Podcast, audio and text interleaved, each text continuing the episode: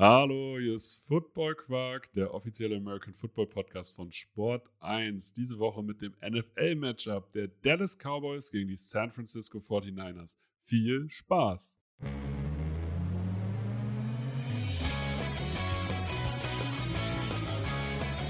Football Quark. Viel Inhalt. Wenig Masse.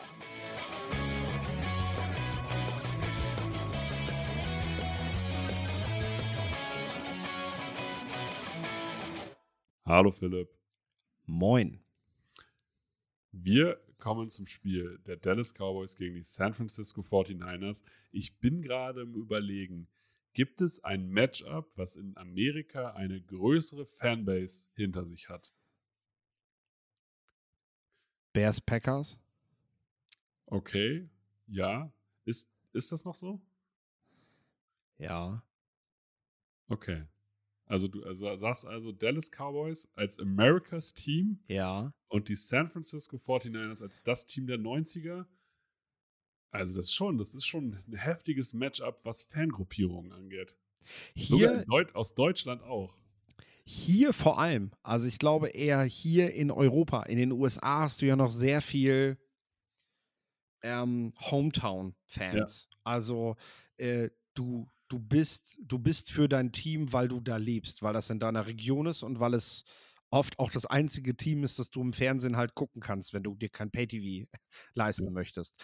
Äh, aber auch dort ist es natürlich so, wenn Teams wie Dallas oder die 49ers spielen oder die Bears, die Packers oder auch die New York Giants, dann werden diese Spiele oft in einem größeren Markt ausgetragen. Wir werden das auch jetzt wieder sehen, wenn es dann nächstes Jahr an die Primetime Games geht. Monday Night, Sunday Night, an die, wenn sie die Spiele dort setzen. Ähm, 49ers, Cowboys auf jeden Fall ganz vorne dabei. Aber ich kann mich dran erinnern, mit Stubisky hatte ein ordentliches Jahr bei den Bears und das Jahr drauf hatten die Bears sieben Nachtspiele. So, also irgendwie scheint das da wohl doch noch die Fernsehanstalten zu interessieren. Das mussten sie dann zwar irgendwann im Laufe der Saison revidieren und haben die letzten drei Spiele wieder weggenommen, aber weil die Saison dann doch nicht so gut lief. Ja. Aber ich kann mir gut vorstellen, dass so Justin Fields da jetzt auch plötzlich wieder so einen Hype auslöst und ich darf dann wieder nachts mein Team gucken. Herzlichen Glückwunsch dafür. Naja, als, also was, nee, als Patriots-Fan hat man das so nicht. Da hat man oft 19 Uhr Spiele. Tatsächlich. Tatsächlich.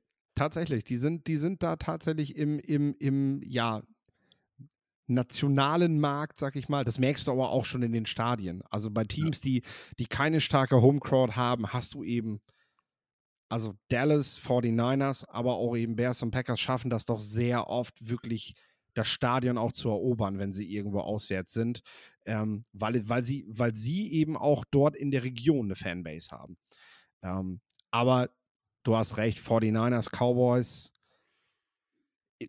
groß, definitiv groß und dementsprechend auch von der Ansetzung natürlich das letzte Playoff-Spiel der Divisionals. Das war irgendwie klar, musste aber auch zwangsläufig gemacht werden, weil alleine diese Frechheit, 49ers dürfen Samstag spielen, Cowboys am Montag, also sorry, ich verstehe das ja mit sechs Wildcard-Playoffs spielen, aber was soll das? Also in den Playoffs ist es, das ist ein Wettbewerbsnachteil. Definitiv, das ist So. definitiv ein Wettbewerbsnachteil. Aber ich glaube, diese beiden Mannschaften so stacked, wie die beide sind, das wird ein richtig geiles Battle. Also ich habe das auch in der Vorbereitung erst so richtig gemerkt. So, na klar, bei den 49ers weiß man, ein McCaffrey, ein Debo Samuel, ein McCaffrey als bester All-Around Running Back in der NFL gerade. Würdest du das so unterschreiben? Ja, Dann eine Matchup-Waffe, Debo Samuel, wo du nicht weißt, ist er ein Running Back, ist er ein Receiver, ist er ein Slot-Receiver, ist er ein Outside-Receiver, ist er ein Returner. Du hast mit Ayuk eine, einen guten Contested Catcher, einen guten Outside-Receiver und mit Kittel einen der Top 2 Titans. Also was Waffenarsenal ist absolut Elite bei den 49ers. Wenn ich mir das Waffenarsenal der Dallas Cowboys angucke, dann ist das nicht so Elite wie das der 49ers, aber Du hast einen Running Back Tandem, Tony Pollard endlich die Nummer 1 ist, aber auch Ezekiel Elliott jetzt als Komplementärback, als Blocker, aber auch als, als Heavy Runner durchaus seine Berechtigung hat. Du hast mit Dalton Schultz vielleicht kein Top 2 Tight aber ich würde ihm schon mal Top 6 oder Top 7 in der NFL geben. Du hast mit CD Lamp jemanden, der gerade aus einem Career High kommt und der definitiv den ich über Ayuk setzen würde. Das Einzige, was dir so ein bisschen fehlt, ist so eine Matchup-Waffe wie Debo Samuel. Aber dafür hast du halt, du hast einen Michael Gallup, du hast die Erfahrung eines T.Y. Hilton und du hast mit Dak Prescott einen Quarterback, der jetzt in der NFL, in den NFL-Playoffs, das Gesicht gezeigt hat, was man eigentlich von ihm erwartet. Er ist meiner Meinung nach kein Elite-Quarterback, aber er ist in dieser Range Platz 5 bis 8. Und damit natürlich, abgesehen vom Umfeld her, natürlich auch, egal wie, wie sehr man Brock Purdy hier feiert, der bessere Quarterback, wenn es darauf ankommt, sozusagen, ich muss das Spiel übernehmen. Brock, äh, Brock Purdy ist aber natürlich der Spieler, der gerade dieses System der 49ers richtig gut umsetzen kann. Wie siehst du die Offenses dieser beiden Mannschaften? Du hast zwei Teams, die wahnsinnig vielseitig agieren können. Das ist, das ist das große Plus in ihren jeweiligen Offenses, aber auch in ihren Defenses. Gucken wir uns alleine mal Micah Parsons an bei den Dallas Cowboys. Äh, den kannst du überall spielen lassen. Das ist ein Spieler, den will gerade jedes Team haben. Ähm, Klar kann man immer darüber diskutieren, ob ein, ob ein, ob ein Bosa nicht eher der Defensive Player des Jahres sein sollte. Aber wenn du Teams fragst, was für einen Spielertypen sie auf jeden Fall in ihrem Team jetzt demnächst draften wollen, dann ist es Micah Parsons. Äh, aber ist unique, es so? unique. Ja, aber ist es so, äh, wenn du einen dritten Pick hast und du hast die Wahl zwischen Nick Bosa, deinem Elite Pass Rusher, wo du weißt, dass er ein Elite Pass Rusher ist, und einem Hybriden Micah Parsons. Wen nimmst du an drei? Micah Parsons. Weiß ich nicht. Doch, doch. Also ich bin mir sicher. Und ich habe äh, äh, Montag noch Deon Sanders gehört, der hat das auch gesagt. Das nach Micah Parsons reißen sich, reißen sich die Teams nach so einem Spielertypen, weil das ist einzigartig, das kriegst du nicht. Das Spannende ist nur an diesem Spiel, Micah Parsons kannst du mit Christian McCaffrey und George Kittle kannst du ihn binden. Du kannst ihm, also die, die 49ers können es schaffen, ihn zu beschäftigen und von der Line of Scrimmage fernzuhalten. Denn dann ist sein Impact als reiner Off-Ball-Linebacker natürlich wesentlich geringer auf das Spiel. Und ähm, das, ist, das ist tatsächlich etwas, was die 49ers versuchen könnten, ähm, um ja, den wichtigsten Spieler der Cowboys-Defense nicht aus dem Spiel zu nehmen, darum geht es nicht, aber ihn so zu beschäftigen, dass er dir zumindest an der Line of Scrimmage keinen Ärger machen kann. Und da bin ich halt, ein Nick Bosa kannst du nicht aus dem Spiel nehmen. Also egal wie gut die O-Line wird, Tyron Smith äh, und meinetwegen Tyler Smith, ich gehe mal davon aus, dass die beiden das Tackle-Duo äh, wählen werden. Nick Bosa wird einen Weg finden, äh, Dak Prescott unter Druck zu setzen. Ja gut, du kannst in Doppeln, Trippeln, wenn du nicht äh, die, nötigen, die nötigen Mitspieler hast, ne? dann hilft, hilft dir das also auch nicht. Hast, hast du ja auch beim Mac die letzten Jahre gerne mal gesehen, dass du ihm schon auch den Zahn ziehen kannst, wenn du weißt, äh, dass, dass da, auf der anderen Seite kein gefährlicher Passrusher wartet. Aber in dem Fall ist es halt so, dass du immer noch Eric Armstead hast, äh, dass du Amazon äh, Ebukam hast, dass du Javon Kinlaw hast, die alle Potenzial haben, also die du nicht einfach so alleine lassen kannst. Und hinter dir stehen immer noch Greenlaw und Warner, die auch, wenn sie im Blitz äh, sind, auch gute Pass-Rusher sind.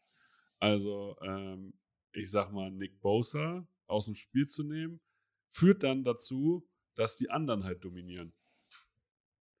Und Micah Parsons, ja, ich gebe dir das. Er ist ein total, also er ist total wichtig. Und dadurch, dass er beides kann und halt sozusagen das Gegenstück zu einem Debo Samuel ist, wo du nicht weißt, ist ein Running Back, wenn er auf dem Feld steht, ist ein Receiver auf dem Feld, äh, ist es ja genau entgegengesetzt. Du weißt bei Micah Parsons nicht, okay, ist er gerade der Off-Ball-Linebacker oder wird er blitzen oder stellt er sich als Edge Rusher auf. Ähm, diese Flexibilität, glaube ich, ist einfach der Entwicklung der Matchup äh, aus der Offense sozusagen immer geschuldet, dass jetzt irgendwann so hybride Defense All-Around-Spieler halt sind. So, so was ja Micah Parsons als sozusagen Frontplayer äh, Dervin James für die Secondary Linebacker Crew. Ähm, von den, äh, von den Chargers gesprochen. Das sind ja solche Spieler, die sich dadurch entwickeln. Aber so einen klassischen Number One Edge Rusher, der verändert alles. Die Block, die verändern das Blockschema nach ihm. Micah Parsons bietet dir halt den Vorteil, dass du, dass du, ja, dass du nicht zeigen musst, was du im nächsten Play vorhast. Und gerade gegen den jungen Quarterback wie Brock Purdy ist das auf jeden Fall eine Waffe. Deswegen sage ich auch, dass es halt wichtig ist, ihn dort, ihn dort eben zu binden. Und äh, dasselbe gilt aber jetzt, wenn wir uns die Cowboys Offensive Line an, anschauen. Ähm, Jason Peters soll auf jeden Fall zum Spiel wieder fit sein. Hatte jetzt im letzten Spiel ein bisschen Zipperlein, aber wer hat das nicht, der wird drüber weggehen. Dann hast du auf Guard hast du Tyler Smith. Auf der anderen Seite Zach Martin, den ja unbestritten besten Offensive Lineman der Liga derzeit. Also ähm, da, da gibt es da gibt's eigentlich keine zwei Meinungen, äh, was der blockt und kann. Auf Guard, auf Right Tackle Tyron Smith. Also das ist schon à la Bonheur. Da Druck auf Prescott zu machen, wird ganz, ganz schwer. Äh, das ist wenigen Teams in diesem Jahr gelungen und das wird auch tatsächlich eine Aufgabe für die 49ers, denn das brauchen sie, das darf man halt auch nicht vergessen. Die Secondary der 49ers, die ist nicht gut. Ähm, wir haben im letzten Spiel haben wir gesehen, DK Metcalf, der hat mit äh, Javarius Ward, hat der gemacht, was der wollte. Der war am Verzweifeln, der Junge. Der hat, ähm, der hat äh, praktisch im weiteren Verlauf des Spiels noch mehr Fehler gemacht, weil er, weil er ja. einfach Metcalf nicht gestoppt kriegte. Ja, aber das ähm, ist ein Matchup-Ding. Also guck dir die beiden körperlich an. Also da sage ich, also natürlich, ja, Metcalf hat den Typen zerstört, aber wird Ayuk ihn auch so zerstören? Weiß ich nicht. Und äh, ähm, Lamp meinst du? CD hm? Lamp. Ja, es wird Lamp ihn genauso zerstören? Weiß ich nicht. CD Lamp wird das sicherlich nicht, wird ihn sicherlich nicht im Speed so matchen, wie Metcalf das gemacht hat. Dafür ist Lamb halt äh, jemand, der, der mit sehr athletischen Einlagen Bälle fangen kann. Also Ward kann auch mit ihm echt Schwierigkeiten kriegen. Also ich sage mal so, die 49er Secondary hat mich in diesem Jahr nicht überzeugt. Die kommt vor allem darüber, dass Quarterbacks wenig Zeit haben, dass sie zu Fehlern gezwungen werden. Und du sagst, Bosa wirst du nicht stoppen können. Ich sage, wenn die Cowboys das hinbekommen, dann kann das eine lange Nacht für die Secondary werden. Ja gut, aber es sind ja zwei andere. Ich sage, du, äh, du wirst es nicht hinkriegen. Natürlich, wenn sie Bosa stoppen, dann haben die 49ers ein Problem. So wie wenn du Micah Parsons aus dem Spiel nimmst, hat, hat Dallas ein Problem. Ich sage halt nur, ähm, ja, du musst bei Micah Parsons nicht verraten, was du spielen willst. Ich gehe aber den Weg, es ist mir scheißegal, dass du weißt, was ich spiele. Wenn du, wenn du dein ganzes Spiel nach diesem einen Player ausrichten musst, habe ich schon gewonnen. Weil damit diktiere ich mit meinem einen Spieler das, was du machst oder eben nicht tust. Und das, das glaube ich, ist, ist, eine riesige, das ist eine riesige Chance für die 49ers, äh, Matchup-technisch. Weil sie können, sie können, sie sind einfach dann nicht so variabel, weil sie immer aufpassen müssen, okay, nee, wir müssen äh, Nick Bosa mindestens doppeln, sonst haben wir ein Problem. Ich gebe dir dahingehend recht, dass die 49ers Defense besser ist als die der Cowboys. Aber man sollte die Cowboys nicht unterschätzen und man sollte auch nicht alles an Micah Parsons und seiner Vielseitigkeit festmachen. Ähm, du hast auch noch weitere Player und Playmaker ähm, du hast ja auch da in der, der, Defense. Mit der 49ers Offense Line äh, eine O-Line, wo, wo ich sage mit Trent Williams, also Zach Martins, ja, Martin ist der, äh, der beste Guard, Interior Lineman, auf jeden Fall, wenn nicht der beste Offensive Lineman, aber Trent Williams als linker Tackle steht ihm ein wenig nach. Und als Right Tackle Mike McClinchy zu haben, sage ich, das Tandem ist ordentlich. Aber nicht annähernd das, was Dallas aufbietet. Keine Frage. Aber du musst ja auch sehen, dass das Play Calling von Kyle Shanahan natürlich deutlich O-Line-freundlicher ist als das, äh, was Mike McCarthy da aufs Spiel bringt. In irgendeiner Form. Oder dann halt Kellen Moore als Offense Coordinator. Also Kyle Shanahans Play Calling entlastet ja sowohl Quarterback als auch O-Line. Die müssen, die haben alle klare Reads, die müssen von der Grundqualität her gar nicht so hoch sein, weil sie gar nicht so in diese Big-on-Big-Situation kommen. Sie müssen, also sie äh, agieren ja viel mehr als Unit. Also wenn ich mir das Zone-Schema von Shanahan angucke, da musst du als Unit agieren, weil Äh, aber du hast dadurch halt natürlich auch viel mehr, wenn es einmal in einem Flow ist, dass der individuelle O-Liner Interior gar nicht so äh, gar nicht so wichtig ist. Hauptsache, er macht seine Steps in dem Sinne äh, und wird nicht komplett über den Haufen gerannt.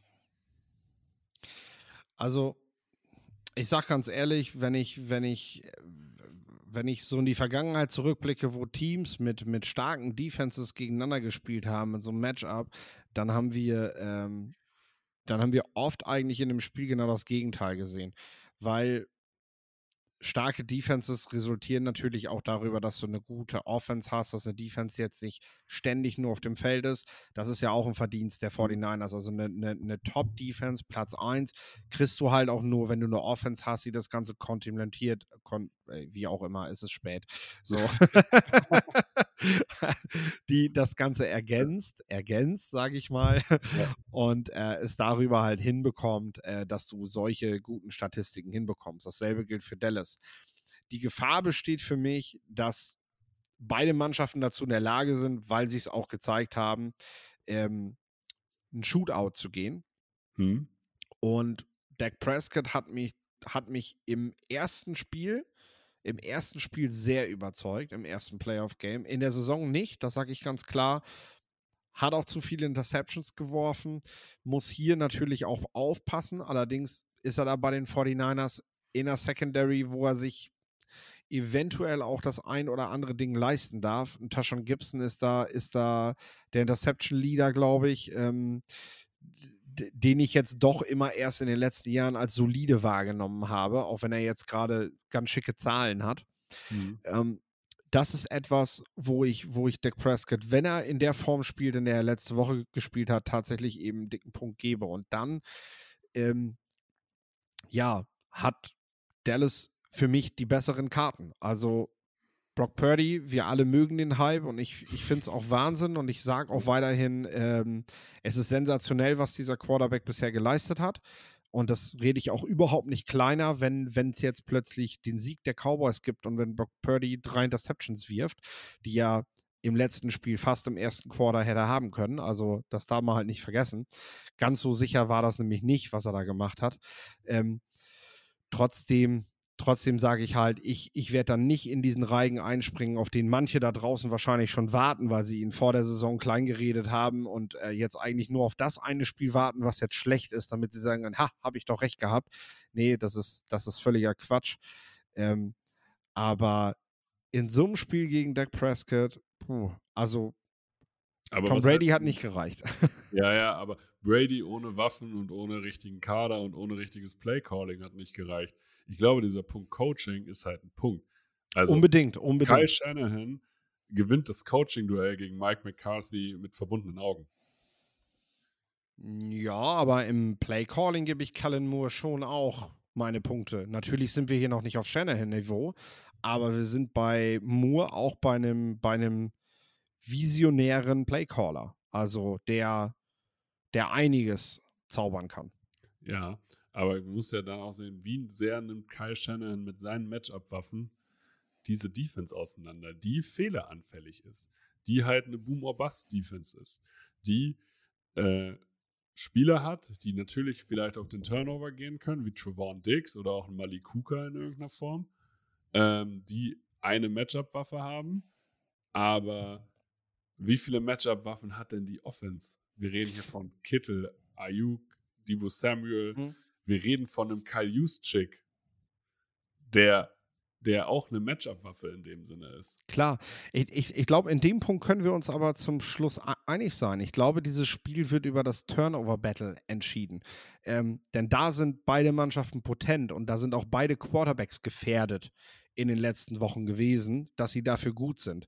Und beide Teams können zwar Turnover ausbügeln, aber ich glaube schon, dass das Team, was am Ende die meisten Fehler macht, dieses Spiel verlieren wird. Und es nützen dir halt die besten Playmaker nichts, wenn am Ende, wenn am Ende eben dein Quarterback zu sehr unter Druck gerät, wenn dein Quarterback eine Interception wirft.